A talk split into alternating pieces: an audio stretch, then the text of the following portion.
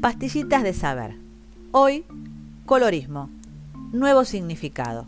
La palabra colorismo también es adecuada para referirse a la discriminación de las personas por su color o tono de piel. En los medios de comunicación pueden leerse frases como la siguiente. Hace 10 años, una ONG lanzó la campaña Lo oscuro es bello para luchar contra el colorismo. El anglicismo colorims, acrónimo formado a partir de las voces color y racing, se viene utilizando desde que lo mencionara en 1983 la escritora Alice Walker para referirse al prejuicio o discriminación contra individuos con un tono de piel oscuro, generalmente entre personas del mismo grupo étnico o racial.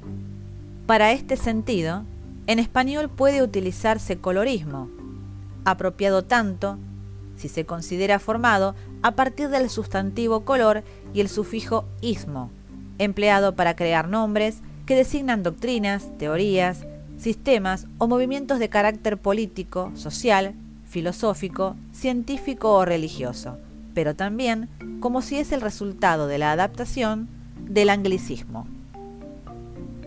Se registra también el término pigmentocracia, sobre todo en textos americanos, ya que fue el fisiólogo chileno Lipschutz quien lo utilizó en su obra para aludir a la jerarquización social que se produjo durante el periodo de la colonización española en América, como consecuencia del color de la piel y la etnia de las personas.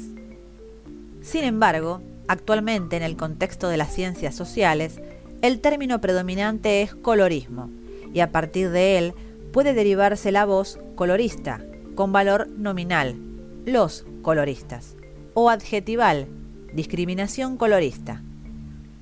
Se recuerda que colorismo era ya un sustantivo asentado en español en el ámbito de la pintura, con el sentido de tendencia a dar especial realce al color, y en el de la literatura y otras artes, con el significado de uso de recursos que suscitan impresiones o imágenes vivaces.